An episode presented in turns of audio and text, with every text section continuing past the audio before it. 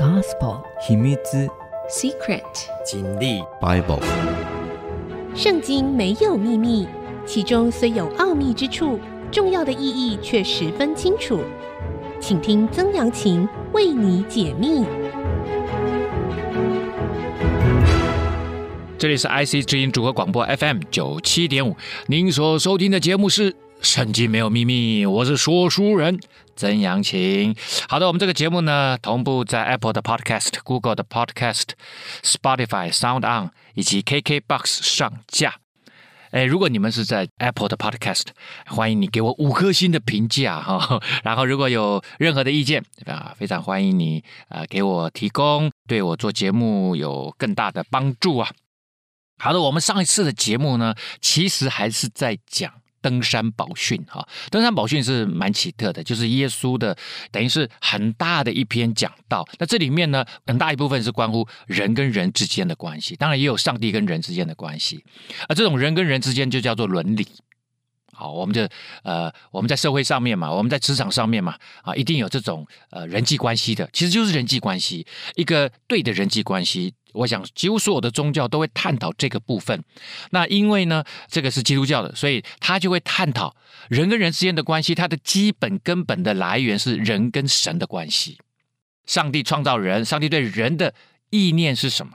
那么其实就会发展出人跟人之间的关系。啊，我们上次讲到不要论断别人嘛，啊，论断就是 judge，就是不要当别人的审判者啊。为什么呢？因为其实是这样的意思，就是你看到别人做了一件事情，啊，这件事情你看不惯啊，啊，你就说他这样做不对啊，嘎嘎嘎嘎嘎啊，你就念了一大堆。可是他真实的状况你并不知道。也许今天早上他的呃孩子被诊断出来血癌，他非常的忧心，所以他今天早上呢来到公司做事的时候，其实有一点点心不在焉，哇，你可能就破口大骂。可是他的痛苦你不知道。当然，我我们会说了，每个人都要管理自己的压力，管理自己的情绪，管理自己生命的一切的问题。但是实际上，并不是所有人都能够管理得非常好。诶，我们连自我的 self discipline 自我训练，哈，那个自律都很难做得到了，更何况是自我管理，哈。所以呢，就是上帝说不要论断别人，因为你不知道别人遭遇什么事情，这是第一个。啊，第二个呢，上帝说，其实只有一个人全知全能的那位上帝才是审判者，他才知道怎么样可以给你最公正的判断。啊，好，那我们上次讲到论断，哈，啊，我我我我就要跳出来啊，圣经里面它有两种方式，一种是按照时间排序。就是我们讲说，按照前后顺序，然后来叙述事情的啊。啊，另外一种呢，就是按照主题的方式啊。其实像马可啊、马太福音啊，比较前面这两个福音书，他们基本上都比较是按照主题来发展啊。那我现在也用这种方式。那我们讲到论断嘛，我们就来讲一个论断的故事。这是在约翰福音哈第八章里面写到的啊，我要特别讲它，因为这个对我来讲生命特别有意义啊。怎么说呢？我我我我先把这个故事稍微念一下，可能很多人已经听过这个故事哈，它其实是一个蛮有名的故事。那它只有在约翰福音当中才有记载，也就是前面三个福音书是没有记载，马太、马可、路加是没有记载这个故事的。约翰福音蛮奇特的哈，呃，他是上他是耶稣最喜欢的门徒。我们家叫小约翰啊，包括他写启示录，包括他写约翰一二三书啊。那约翰福音是他最有名的哈，他是耶稣最喜欢的门徒，所以我在想，可能耶稣有些时候带着他一个人，所以呢，有些事情只有他写啊。就像我们之前讲过那个水变成酒的故事，迦拿的婚宴啊，是是他只有他在写啊。这个故事也只有也是只有他在写哈。我先念一下，于是个人都回家去了。啊，大家都回家去了，很多人跟随耶稣的。那个天气晚了，或者是怎么样哈？大大家大家都回家去，耶稣却往橄榄山去。好，橄榄山在哪里呢？橄榄山就在今天耶路撒冷的东边。你从耶路撒冷东边呢，一路啊，呃，可以往上，你你会经过现在所谓的圣殿山。现在圣殿山是一个金顶的清真寺，金光灿烂。你每次看到那个照片，最有名的就是那个金顶清真寺。然后你穿过那里，会穿过一个。树林吧，不然叫花园好了，就是科西马尼园。科西马尼园原来科西马尼的意思就是呃橄榄树的意思，就是橄榄树园的意思。然后你再往前走就会一路爬坡，就上了橄榄山。橄榄山其实并不高哈，橄榄山大概只有一百五十公尺高，可是呢，却让人觉得它很高，是一个非常有名的山。为什么呢？因为如果你往东一直走，耶路撒冷往东一直走走走超三十公里，其实就会进入这个耶利哥城。耶利哥城就已经在死海旁边了，那个是全世界海拔最低的地方，海拔以下五百四十公尺。所以呢，你那一百五十公尺还要加上海拔以下一百四五百四十公尺，所以它就六七百公尺。所以如果你从死海那个一路上往上爬哈，走到这里的时候，其实哇，你已经登山登了六百多公尺了。那橄榄山非常有名的哈，因为耶稣常常来这里。你几乎去耶路撒冷游玩，一定会上橄榄山。你从橄榄山上往下看，因为站在橄榄山往下看，整个耶路撒冷就一目了然。其实那个 view 哈，非常非常的壮观哈。耶稣常常上橄榄山呢，他在那里大部分都在祷告，因为大家比较能够远离群众哈。所以耶稣现在不是在北边的加利利地区，他平常传道都在加利利地区，他现在这个时刻呢是在耶路撒冷，清早又回到店里啊，所以他可能一整晚啊，他常常一个人会到那个，他说要不就旷野，要不就上山上啊。那现在他就在橄榄山上祷告啊，众百姓。都到他那里去，他就坐下教训他们。好了，殿里这个殿里呢，很奇特，这个不是真正的圣殿，不是，是真正的圣殿啊。但是他不能够进到圣殿里面去，因为耶稣他是犹大支派，不是祭司，祭司是立位支派，他不是祭司，只有祭司能够进到圣殿这个主建筑物里面。但是呢，他会有外面啊，他会有一个男人院。女人院啊，就是如果你要来这边呃祷告的话，你可以进男人院。男人院很大啊，女人院很小啊，因为你就知道嘛哈，就是一般女人也比较不出来抛头露面啊。女人院啊啊，然后外面还有一个所谓的外邦人院啊。这个外邦人院呢，其实就是没有信教的人，就是外国人啊。通常外国人他们他们不信犹太教嘛，对不对？他们就会在外邦人院。其实他还有一个。更主要的院子啊，就是祭司要宰杀牛羊献祭，就祭坛的部分啊。祭坛部分外面才是男人院、女人院啊，这个都叫做殿的内院啊。然后呢，外邦人院就叫外院，所以它是有区分的。耶稣只能够在呃内院，要不然他很可能在圣殿哦两边，他都会有那个走廊，走廊外面有小小的建筑物一排，这是做什么库房？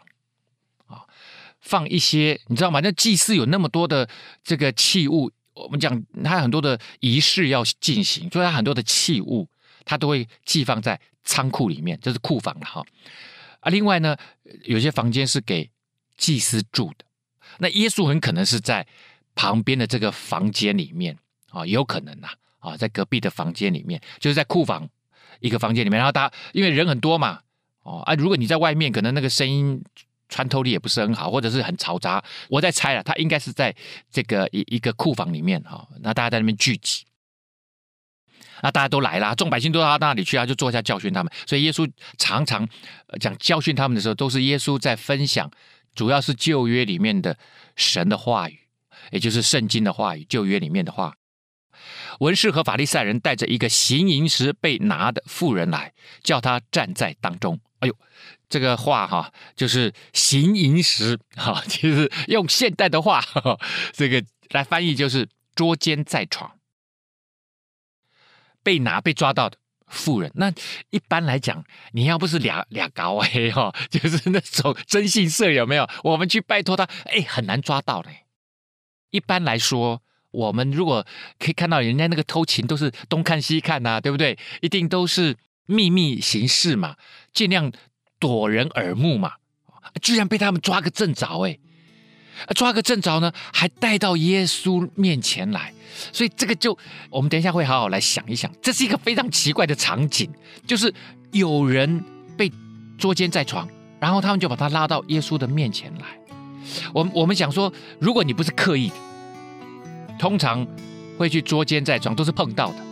好，就是老公不小心一回家，哎呦，看到老婆跟人家睡在床上，哦，或者是怎么样，就 happen to 啊，就是偶然发现。可是偶然发现，他们还带到耶稣的面前来，请耶稣来判断这件事情，这个好奇怪。我们休息一下，稍后再回到节目的现场，看看耶稣是怎么处置这件事情的。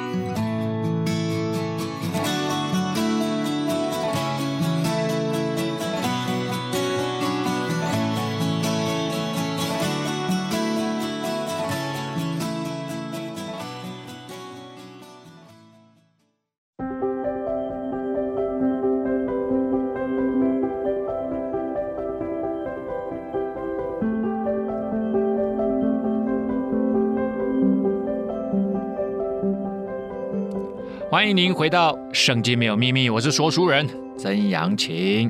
好的，我们刚刚讲到的这个故事哈，就是哎，文士和法利赛人为什么要他们要做这件事情？他们带着一个行淫时被抓的妇人来，也就是被捉奸在床的这个女人，来到耶稣面前。你你抓到就抓到了嘛，然后就处置就好了。为什么要请耶稣来处置呢？所以前后看起来，这都像是一个阴谋啊。怎么会有阴谋呢？就是可能有人就是知道，呃，有一对男女啊，他们是婚外关系，也就是奸情呐、然后呢，他们就叫这个男的引诱这个女的做了这件事情，然后他们闯进去把这个女的带走。好，那这样就产生一个问题了哈。产生什么问题呢？我我我们先往下看，我我再讲啊。摩西在律法上吩咐我们。他们把他带到耶稣的面前来，然后就对耶稣说：“夫子，这妇人是正行淫之时被拿来的，被抓的，被拿的。摩西在律法上吩咐我们，把这样的妇人用石头打死。你说我们该把他怎样呢？”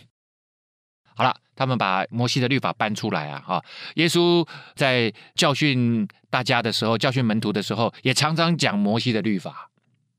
还有讲很多先知，也讲诗篇，所以呢，他就说摩西亚说我们要用石头把这个女人打死，你说怎么样？啊，耶稣，你不是说不要论断人吗？不要判断人吗？啊，他们说这话的时候，乃是试探耶稣哦。所以约翰写这个福音书的约翰，他知道文士和法利赛人是什么意思。他们试探意思就是他们要试试看，他们用这件事情来抓住耶稣的把柄。来抓住耶稣的漏洞，然后呢，要得着告他的把柄。他们想把耶稣送到他们犹太人的公会里面去审判他。现在他叫耶稣来审判这个女人，然后他们想要在中间找出漏洞，他们要来审判耶稣，啊、哦，要陷耶稣于罪的意思啦。耶稣却弯着腰，用指头在地上画字。哦，啊，这个是很有意思的啊！耶稣到底画什么字？Nobody knows，没有人知道。然后他们说这是千古的谜团。耶稣并没有讲任何话，他就蹲下来，他就在地上画字。他们还是不住的问他，耶稣就直起腰来，对他们说：“你们中间谁是没有罪的，谁就可以先拿石头打他。”哇，这句话是非常有名的哈！我记得我在很小的时候听，不知道在哪里谁跟我讲这个故事，我就听到这段话的时候，我就非常 shock。你们中间谁是没有罪的，谁就可以先拿石头打他。先的意思是，只要有第一个人发动这样子的石头，用石头丢这个女人，就代表审判成立，这个女人是有罪的，必须按着摩西的律法用石头把她打死。接着其他的人就会跟着这个人的动作一起丢石头。好。那现在问题来了，当摩西说要用石头把这个妇人用石头打死，其实摩西不是这样讲。我们来看看啊，这是这是立呃犹太人的律法哈，在这个利位记啊，利位就是指这个在呃圣殿里面呃服务的这些人啊，以及里面有特别有一些支派啊，就叫做大祭司或者祭司支派的啊，所以它里面会记了很多的律法，它跟祭司的在圣殿的职务。啊，有非常密切的关系，所以里面有很多的律法，在二十章第十节里面讲到，与邻舍之妻行淫的，跟他有奸情的，奸夫淫妇都必致死，所以奸夫淫妇都要致死。那今天他们只抓了这个女的来嘞，哎，这个很奇怪，就就是我刚刚讲的，他可能是跟其中这个男的先讲好了，那他们也说好，我们不整你，但是你呢要帮我们。今天引诱这个女的来，你们发生奸情的时候，我们进去抓了，要抓应该两个一起抓，奸夫淫妇哦，你不可能只有一个女人，她就能够做 做做这样子的奸情嘛？一定是两个人一起嘛。所以两个人应该都带来，他们只带了一个女的来，显然这中间是我就说这是刻意的，因为抓人都是都是偶然碰到抓到了，然后也不会就当场就处理了，不会带到耶稣的面前来，一定要叫耶稣来处理啊。好，耶稣没有回答他们，他说：“你们中间谁是没有罪的，谁就可以先拿石头打他。”于是呢，又弯着腰用指头在地上画字。所以耶稣讲这句话之前之后都在地上画字。千年谜团，没有人知道耶稣到底画什么字。也我我我看过很多人尝试着想要去解释耶稣呃写什么字哈，那我就不管了了哈。那因为因为都是猜测的啦啊，当然他们猜测会有他们自己的说法说理哈。他们听见这话，他们指的就是文士法利赛人，因为文士法利赛人看到耶稣有这么多人跟从他，他们心里面嫉妒啊。因为你知道宗教这件事情是越多人跟随你，你就越有权柄。你讲话就越大声，这会显示出这个人的 charisma，就是个人魅力。而个人魅力通常是跟他背后的神明或者是背后的上帝赋予他的能力是有关的啊。一般人他的直觉是这样认为啊，他们认为好多人跟着耶稣，而且耶稣讲很多话，他们是觉得这个是违背他们犹太教的真理。特别是耶稣在好多地方饶恕人的罪，那饶恕人罪，我们之前就讲过，那是上帝的权利，上帝的权柄。所以，当耶稣这样子宣告别人说你的罪得赦免的时候，耶稣在宣告他自己是上帝。那就对于这些文士法利赛人，他们原本就是宗教领袖，看到说你这个新来的，你还自称你是自己是上帝，当然大家都要攻击他了。所以呢，他们就用这样子的方式来陷耶稣于罪啊！好，等一下我我再跟大家讲哦，为什么这样做这个动作就可以陷耶稣于罪哈？他们听见这话，就从老到少一个一个的都出去了。只剩下耶稣一人，还有那妇人仍然站在当中。其实旁边还有很多啦，就是刚刚来听讲道的那些人啊、还有很多人跟随耶稣这些人。但是他讲的是这个文士法利赛人这个集团，一个一个都出去了。为什么呢？因为他们都觉得自己有罪。在犹太人，他们如果按照光光按照律法，就有一两千条很细很细的规定。那个规定规定到我们以前讲过了啊，怎么经过麦田呐、啊，在安息日不能搓麦子啊，啊，如果你肚子饿想要捡一点东西 来吃不行，然后说那是收割行为，收割行为就是工作，安息日不能工作，哇，反正很多啦。所以呢，这些律法多如牛毛的律法，它是一个整体的，你犯了一个小律法，就犯了全部的律法。所以呢，几乎所有人都犯过律法了，因为从小到大，哎，人要保护自己。我我们小时候有没有说过谎话？都买说过谎话，为了保护自己嘛。你有没有去海边游泳？我像我每次我跟我哥哥去海边游泳回来，我妈妈抓到，一定抓得到的，因为我像我哥哥他都不洗头啊，回来头上都是盐巴，一看就知道了。基隆那个海口不知道是不是特别咸？我住基隆嘛，啊头上有盐巴，一看就知道。妈妈就说有没有去海边游泳？啊，你当然都会否认呐。啊，我妈妈一看就知道头上都是盐巴。这个这个以前我们家有那个祖宗牌位，去罚跪。好，就要去罚跪。哦，哎，我我有洗头啊，看起来就是没有啊，对不对？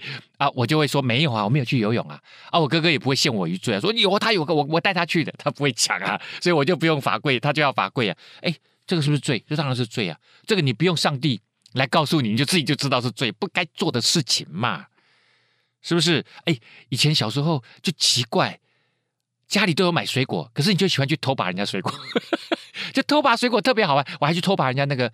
挖那个番薯啊，就是那个番薯啊，然后自己在那个用泥土弄一弄湿湿的，然后烤一烤，烤番薯超好吃。明明口袋就有钱可以去买番薯，人家的烤番薯，可是你就想要去偷拔人家，偷偷是不是罪？是罪呀、啊。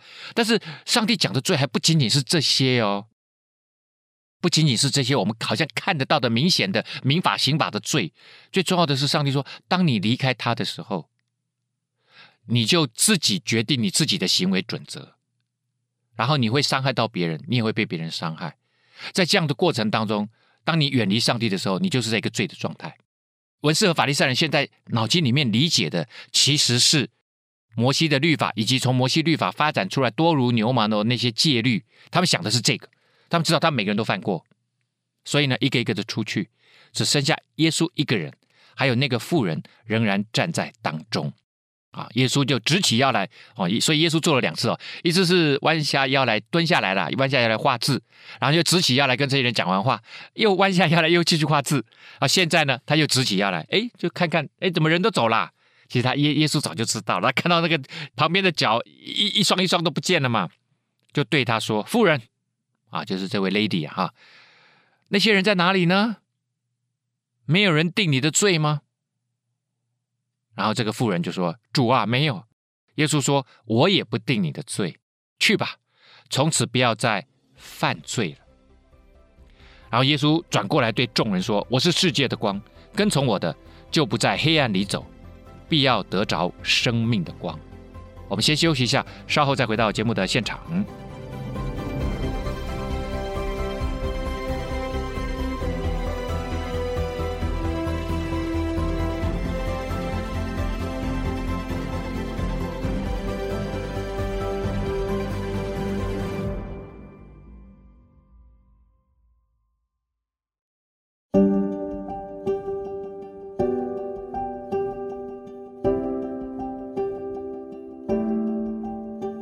欢迎您回到《圣经没有秘密》，我是说书人曾阳晴。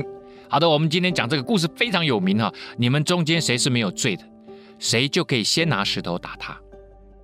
好了，那这个耶稣问这个妇人说：“没有人定你的罪吗？”希腊文是 katakino 哈，katakino 哈，我都不太会发音了哈。定罪的意思哈，它是不只是定下你的罪状，而且要行刑。也就是他要到行刑完，才是整个定罪这个字的完整意思。也就是说，你发生奸淫的行为，你有罪，然后拿石头打死了，这个叫做定罪。耶稣用这个字是这个意思。他说：“他们没有人定你的罪吗？有罪的人，你自己有罪是不能够去判别人有没有罪。”耶稣的意思就是这样。所以到最后发现只有一个人没有罪，那就是上帝自己啊。所以只有上帝有权利来审判人。好，那我刚刚讲说，为什么这是一个 set up，这是一个陷阱？第一个呢，因为他们把他故意带到耶稣的面前，可是按照犹太人的律法呢，是应没有错，要用石头打死。可是我们想想看，他们现在是在谁的统治之下？是在罗马人的统治之下。就像以前我们台湾人是在日本人的统治之下，被日本人殖民的时候，我们用的是谁的法律？还是用我们自己清朝的法律吗？不是嘛？我们会用的谁的法律？用日本人的法律嘛？他才是真正的。有这个统治权，有法律的呃这个权利嘛，所以当如果耶稣按照犹太人的法律说，哎，用石头把他打死，好了，那这些犹太人就可以怎么样？跑去跟罗马人告状，就说你看看耶稣用私刑，这是第一个啊。第二个呢，私刑嘛，就这个不是罗马人这个呃认可的法律行为嘛，你你用那个你们自己的律法，这不是私刑嘛？啊，第二个，罗马人规定了哈。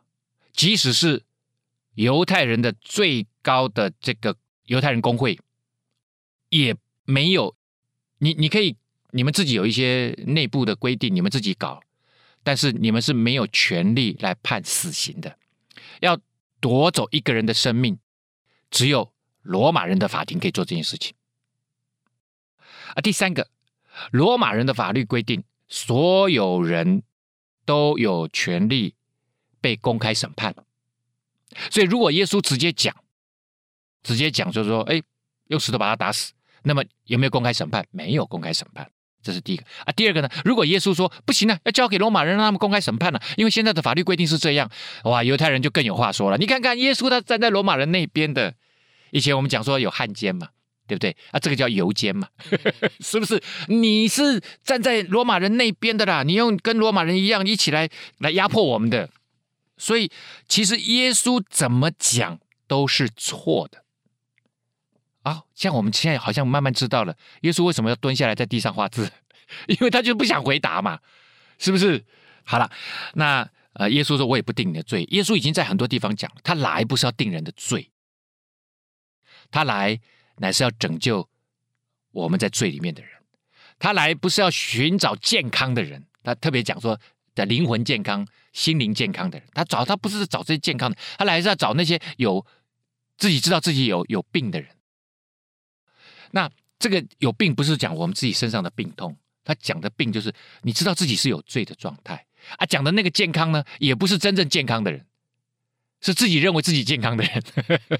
所以耶稣说：“我也不定你的罪，但是他却要把他怎么样从罪里面带出来。他说：从此不要再犯罪。这个妇人回去可能还是会犯罪，但是耶稣给他一条路走，也给现场坐在那里听耶稣讲道的人一条路走。耶稣对对众人说：我是世界的光。”跟从我的，就不在黑暗里走，必要得着生命的光。所以要跟从耶稣，耶稣要门徒跟从他，也要旁边听讲道的人跟从他，也要这个女人跟从他，也要之后所有愿意相信他的救恩的人跟从他。因为只有跟从他，才不会在黑暗当中走。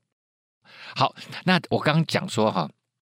这个故事，我这次要讲的时候，我在昨天又在准备一下，我就突然想起一件事情，什么事呢？我以前念建中啊，我高中的时候念建中，那建中对面有一个什么聚会所，就对了啊，我不知道，就他他们常常会在建中门口哈，就是跟我们讲发那个单张啦，要信耶稣啦，啊，有些时候还会发圣经啊，我有一次拿了一本圣经，他们就是只有新约圣经呐。然后就翻开呢，里面就是中文的啊。那我我我有一次我拿了一本，我就放在包包里。我讲说，我我那时候是文艺青年呐，我很喜欢读这些课外读物。我想圣经是世界名著啊，哈，有些时候可以看一看啊。可是我我记得我拿的那个中文圣经我也没看。但是有一天，他们居然发了中英文对照圣经啊！我那次发的比较厚哦，当然都只有新约部分而已。哎，我拿到的时候，我想说。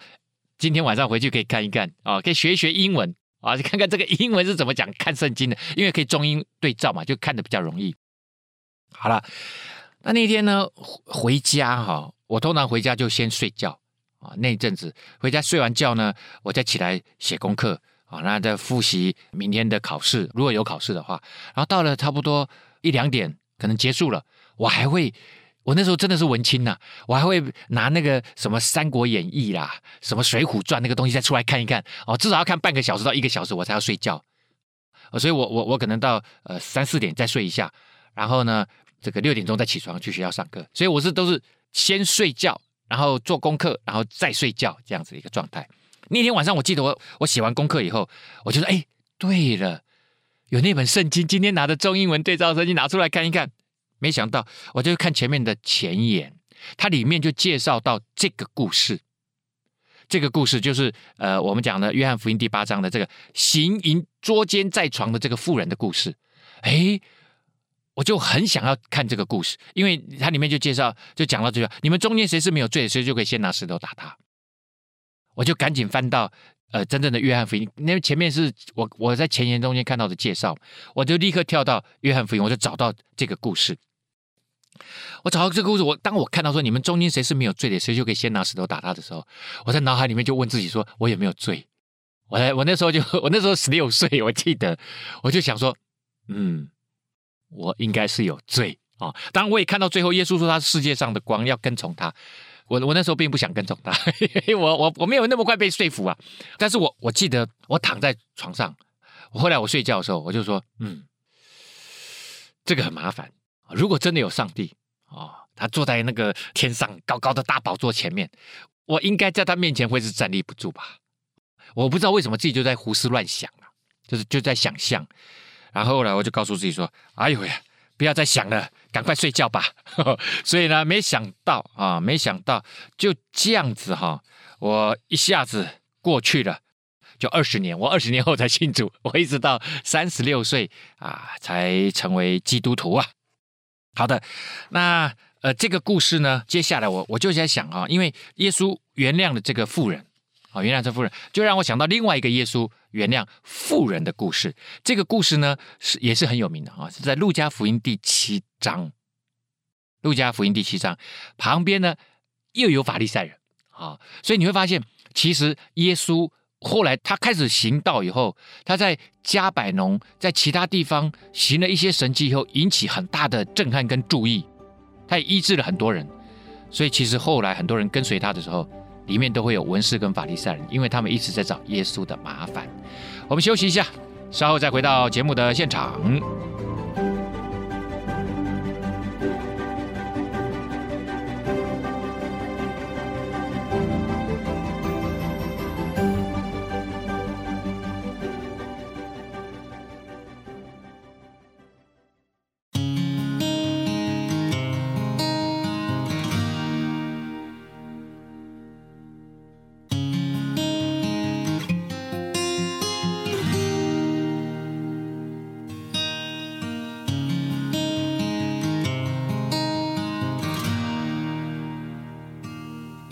欢迎您回到《圣经没有秘密》，我是说书人曾阳晴。好，我们刚刚讲到哈，耶稣他不定那个行淫被抓的妇人的罪哈，捉奸在床的妇人的罪。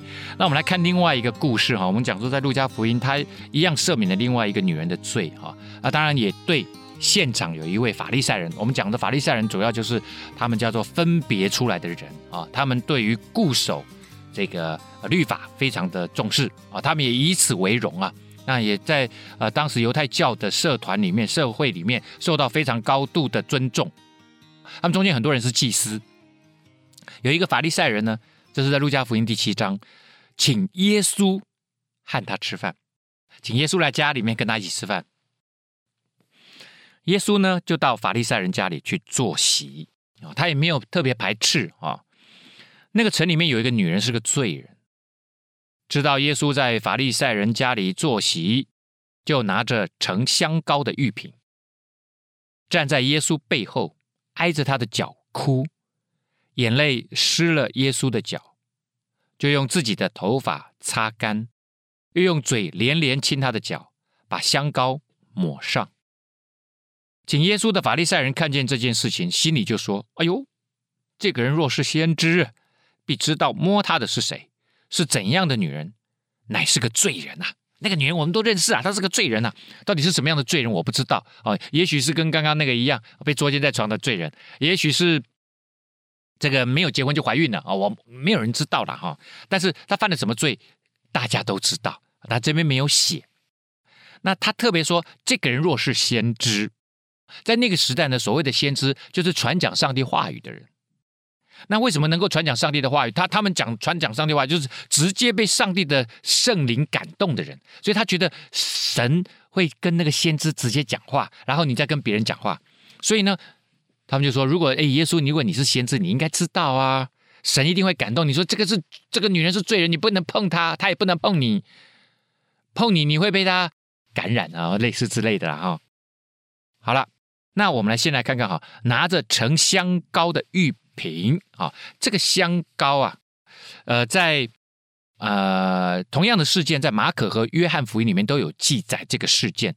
他说他用真拿达香膏，这是一种从印度进口的一一种干的松香油，而且呢价钱非常的昂贵，专门用来处理死者的尸体用的。他们在人刚刚过世的时候，会在身上抹这个香膏。然后再把这个人呢，呃，用布裹起来。这个事实哈，也就说明了耶稣呢，他之后他会为众人而上十字架而死，然后他们会用香膏来处理他的尸体。黄金抹药啊，跟香膏，那这个香膏就是，那我们讲的耶稣他出生的时候，那个东方的博士来到。给他三个礼物，其中有一个就是香膏，就是预言耶稣你以后会因着众人的罪，你会上十字架而死，然后他们会用这个来膏抹你。好了，那用这个香膏来涂抹贵宾哈，这是中东那个地方请客的习俗。怎么样的习俗呢？就是你特别受欢迎啊，你来了，我很欢迎你。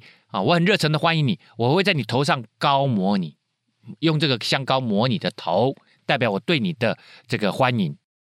这边我们看到了哈，这个女人她用眼泪啊，她看到耶稣的时候，她就一直哭啊，显然她觉得耶稣对她而言，在她生命里面带着一个极重要的意义。她看到耶稣的时候，她就忍不住，她就哭了。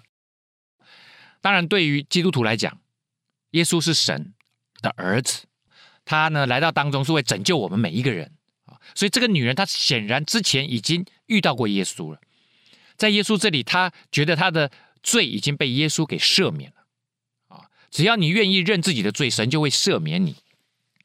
所以这个女人呢，她为了表达对耶稣的感谢跟爱，她就耶稣到了这人家里面来，你知道这种女人她是不敢进法利赛人的家，因为法利赛人觉得他们是这个社会上面最纯正的。哈，最守律法守得最严谨的人，他这不可能让这个女人进来的。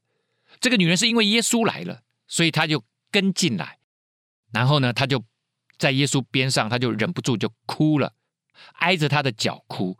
因为其实他们坐席的时候哈，不是像我们今天这样子坐在椅子上的，他们其实是斜躺的，斜躺的哈。那头是靠近桌子的。那脚是比较外面，那这个女人她就挨近耶稣的时候，他哭的时候，所以他眼泪就会滴在耶稣的脚下，所以他不是趴在地上哈，大大家知道，他不是趴在地上在耶稣的脚前哭，不是，所以他很容易在耶稣的，然后他就用自己的头发啊，他他觉得不好意思，我的眼泪滴到你的脚，就把他脚擦干净啊，擦干净，然后呢，还为了保养啊，他用那个香膏抹在耶稣的脚上，这个很贵的香膏哦，因为耶稣其实离他有点远，因为耶稣的头是在。那个桌子那边，那他在这里呢，抹上耶稣的脚，其实就已经预言了耶稣以后其实就要这样子被处理他的身体。那用眼泪湿了耶稣的脚，然后用头发把它擦干这件事情，其实代表着以前因为以色列那个地方缺水，今天都还是一样非常干燥的地方，所以呢，他们进一个人的家里面，一般来讲他们会先洗脚。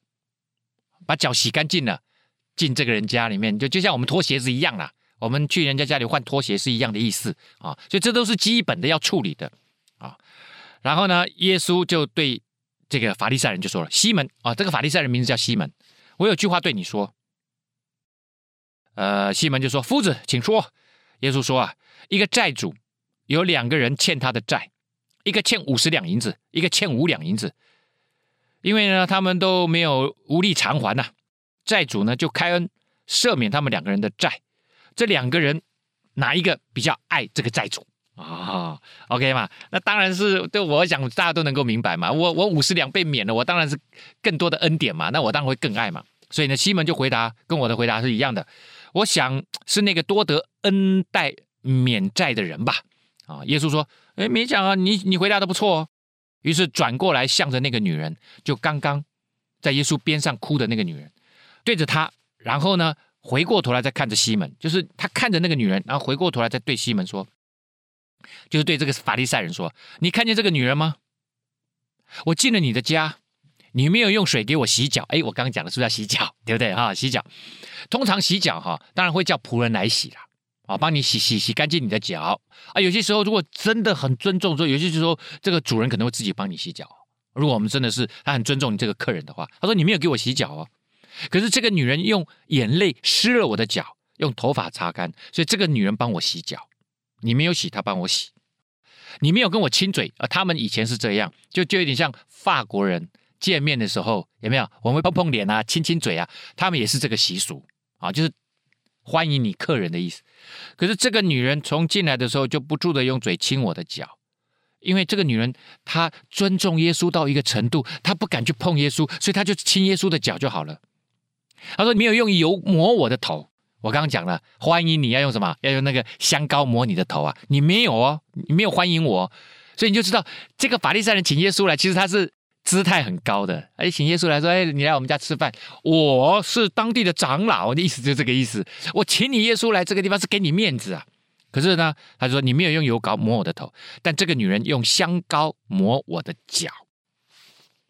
这个女人做了三件事情，都是坐在耶稣的脚上，因为他觉得他是不配的，他很谦卑。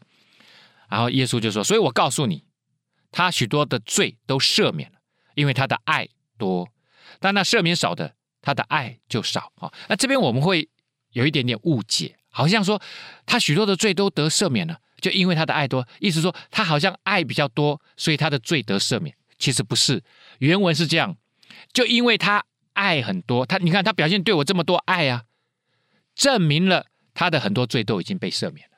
就是耶稣说他这么爱我，是因为他知道他自己知道他的罪已经被赦免，所以我我刚才会说这个女人之前就见过耶稣。而且他知道神已经赦免他的罪了，然后回回过头来，耶稣又对那个女人说：“你的罪得赦免了。”同席的人呐、啊，坐一跟一起被请客的人呐、心里面就 murmuring 啊，就在嘀咕着说：“这是什么人，竟赦免人的罪呢？”我之前讲过了，只有神有赦罪的权柄。几乎每次耶稣讲这个事情，所有犹太教的人心里面都不舒服。耶稣对那个女人说：“你的信救了你。”平平安安的回去了吧。所以这句这句话其实是对所有基督徒说的话，所有愿意相信耶稣的救恩的人说的话，你相信了，就是开始新生命的起点。相信什么呢？相信耶稣带来救恩。好，我们今天节目呢，到这个地方要告一个段落啦。圣经没有秘密，我们下次再会。